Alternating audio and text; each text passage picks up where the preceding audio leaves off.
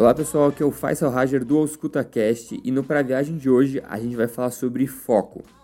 Antes de começar o programa, eu queria pedir para vocês encarecidamente que cada um compartilhasse o EscutaCast com um amigo que não conhece esse podcast, porque assim a gente consegue duplicar a nossa comunidade e ter mais força para fazer conteúdo de qualidade e com mais frequência. E falando em frequência, eu queria comentar também que a gente está mudando um pouco a dinâmica dos para viagens, dos programas semanais, experimentando um outro arranjo. Se tiver alguma sugestão, manda também para a gente no arroba. Vamos pro programa. Então, foco. A gente já comentou algumas coisas sobre foco no pré-viagem. Tem um programa anterior em que a gente fala uh, que para você iniciar um, um, processo de foco, você precisa preparar o seu cérebro na forma de desacelerar ele para que o estado de foco seja o teu ápice e você consiga ficar muito tempo nesse estado de foco. A gente falou alguma coisa sobre deep focus e algumas coisas assim. Mas no programa de hoje, o que eu quero fazer é, na verdade, dar um modelo teórico e prático para vocês usarem em toda situação que vocês forem focar em alguma coisa. Porque isso vai realmente ajudar a gente a sistematizar o foco e a gente ter um hábito, um processo para sempre recorrer quando a gente estiver naqueles dias meio, uh, meio cabisbaixo, meio triste ou meio sem vontade de fazer uh, aquela tarefa. Eu queria começar então com uma frase do Bill Gates, eu espero que todos saibam quem é o Bill Gates. A frase é a seguinte: Somente através do foco você consegue fazer coisas de classe mundial, road class que ele coloca. Não importa o quão capaz você seja. O que a gente extrai dessa frase? Não importa o teu talento ou tua grande experiência, qualquer coisa assim, a tua super capacidade de fazer alguma coisa. Você precisa focar em alguma uma tarefa específica para atingir grandes objetivos. Não basta você uh, ter o potencial, mas não executar esse potencial por meio do foco e da disciplina, eu diria. E para isso, existem três perguntas que a gente pode se auto-fazer, se fazer, para avaliar o nosso estado de foco e a nossa possibilidade de conseguir focar em alguma coisa. A primeira pergunta é a seguinte: por que eu preciso ter foco? Então, assim, quando você vai estudar uma matéria, digamos, você vai estudar lá um conteúdo de clínica médica, tá? Ou na tua área de, de atuação.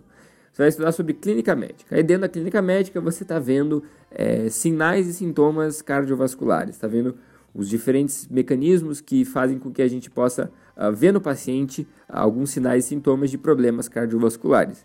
Beleza, isso é uma coisa extremamente importante que você imagina que você pode realmente usar na tua prática diária, ou pelo menos que você vai usar em algum período da sua vida. Então isso é fácil você perceber porque você precisa do foco, porque você vai usar aquela informação. Agora, em outros tipos de conteúdo, por exemplo, você está vendo algo de bioquímica, né? uma coisa extremamente abstrata, o, o desvio de prótons da, lá da, da cascata de energia da, micro, da mitocôndria. Pois aquilo é um negócio que você fica meio. Como que eu vou aplicar isso na prática? Mas sempre existe uma, uma saída. Em outro um dos programas do Pra Viagem também, a gente comentou que uma das formas de você se motivar durante o estudo é você pegar uma matéria que você não está gostando, por exemplo, na, na situação a gente falou sobre psiquiatria.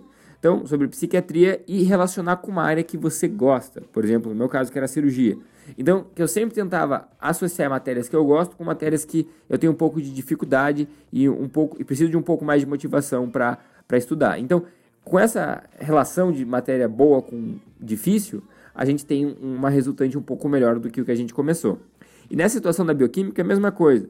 A gente precisa achar na realidade uma prática para aquilo. Então, Talvez você fizer uma pesquisa sobre doenças que afetam a mitocôndria, doenças mitocondriais. Existe um pool de doenças que afetam as mitocôndrias, que às vezes você nem sabia que existia. E você só estava assumindo que aquelas, aqueles prótons e tudo mais não iam servir para nada. Então, achar uma razão para o teu foco é importante. Esse é o primeiro ponto. Agora, segundo ponto. Quais as consequências de eu não focar agora? Então, assim, por natureza, os seres humanos são preguiçosos. A gente gosta de postergar o máximo das coisas, eu sempre faço isso, mas eu faço isso com racionalidade. Então, se eu consigo afastar aquilo para um pouco mais para frente, não preciso focar agora, eu faço, porque eu ganho tempo para fazer outra coisa que talvez eu precise fazer agora. Então, fazer isso não é uma medida né, que você tem que se envergonhar. Isso é uma estratégia. Você está procrastinando? Não, você não está procrastinando, você está só postergando aquela atividade.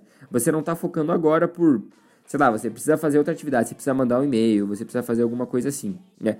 Então, uh, você postergar quando você pode não é demérito nenhum. Então, às vezes, essa é a melhor saída. Às vezes, você não precisa focar naquele instante. Então, às vezes a gente acaba focando numa coisa que a gente tá meio afobado para fazer, mas na verdade tem duas semanas para fazer e quer fazer agora não sei o quê.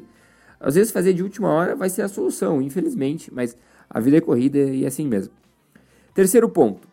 Existe algo me segurando para fazer essa atividade, focar nessa atividade?